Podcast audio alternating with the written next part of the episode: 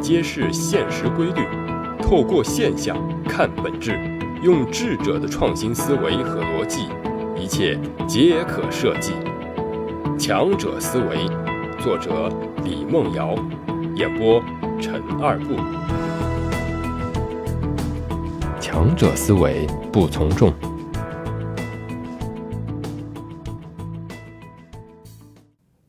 翻开历史的大书。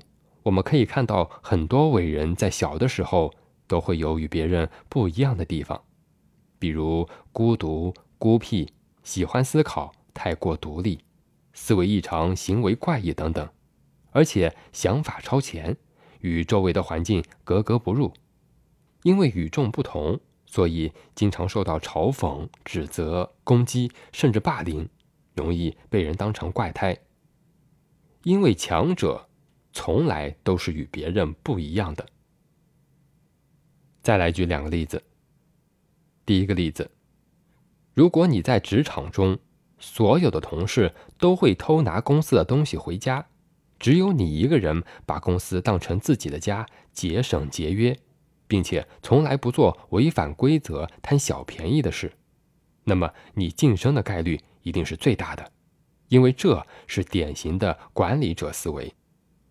再一个例子，如果一个女生四十岁还没有结婚，被周围的人嘲笑，那么这个女孩一定是自身条件比较优秀，或者是心里有一片蓝海，因为她知道自己想要什么，宁缺毋滥。也曾有人说，从众是平庸的开始，虽然这句话未免太过武断，但是可做参考。一个强者要想从一无所有走向成功。一路经历的一定是跟普通人不一样的。大多数的人为了生存，浑浑噩噩的过一生，或者很努力的，也只能在一个平凡的岗位上做到退休，终身无功无过。而如果你想要不一样的人生，那么就要做到与大多数人不同，用正面的、积极的态度去证明你独特的能力和魅力。很多人啊。都信奉阿里巴巴的马云是穷小子，白手起家。但是杭州本地人都知道，马云的爸爸在中国的曲艺界可以说是元老级的人物，在浙江省非常有名望。马云当时用来创业的房子就是知名的湖畔花园那一套，一百五十平，一九九七年花了四十五万买的，当年。很多人都还在为了吃饱肚子而努力，连万元户都是稀罕人物。他也能够在杭州买下这样的房子，而且开着本田汽车，在那个时代能拥有这样配置的小伙儿也是不多的。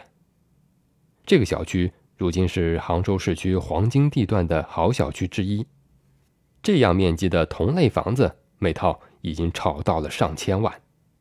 但是马云最值得敬佩的地方就是，他出生在这样的家庭里，毕业之后分配到了安稳的工作，生活的不错。本来他可以和身边的同学伙伴一样，甚至可以生活的更好，但是他毅然辞去了铁饭碗。在那个年代，能够做这样的决定，可是一件非常值得敬佩的事，因为在那个年代，铁饭碗还是很吃香的。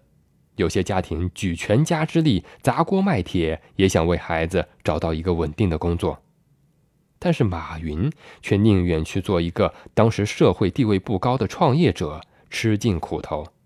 他自然也遭到了家人的阻挠和别人的嘲笑。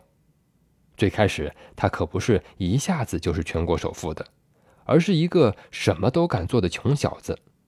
几次创业失败，他也曾陷入困境。只好去义乌批发小商品，背个大袋子到处叫卖，并创办了黄页，到处拉广告。现在还有人写段子说，曾经有个小伙子来找我拉广告，一块黄页三百块，我把他赶走了。后来我才想起来，这个小伙子叫马云。经历过那个年代的人都知道，那是靠人工地推跑黄页的年代。跑一百家可能会被拒绝九十九家，而且还招人嫌弃，很多人看到推销员都避而远之。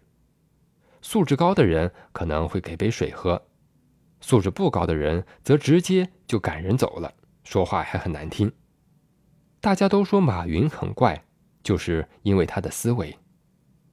在那个年代，他所做的事情在别人眼里可以用疯癫来形容，比如很小就知道跑到西湖给外国人当导游练英语，这种事情在今天也是很令人佩服的。更何况是二十世纪七八十年代呢？马云的怪很出名，但他的成功也是因为他的怪。如果他和众人的思维是一样的，那就没有今天的阿里巴巴和淘宝了，或者说，人人都可以做出阿里巴巴和淘宝这样庞大的事业了。所以。如果你身边出现了这种思维很超前、行为很古怪、逻辑跟大家都不一样的朋友，不要以为他是个精神病，很可能他是一个天才，将来大有作为。你是愿意选择跟大家一样平庸的人生，还是愿意做虽然孤独但是出彩的那一个？一切取决于你的思维。每一个强者在走向成功的路上，都会独自走过一段孤零零的、无人陪伴、无人理解的荆棘之路。但是，只要熬过来，迎接你的一定是别人不能企及的成就。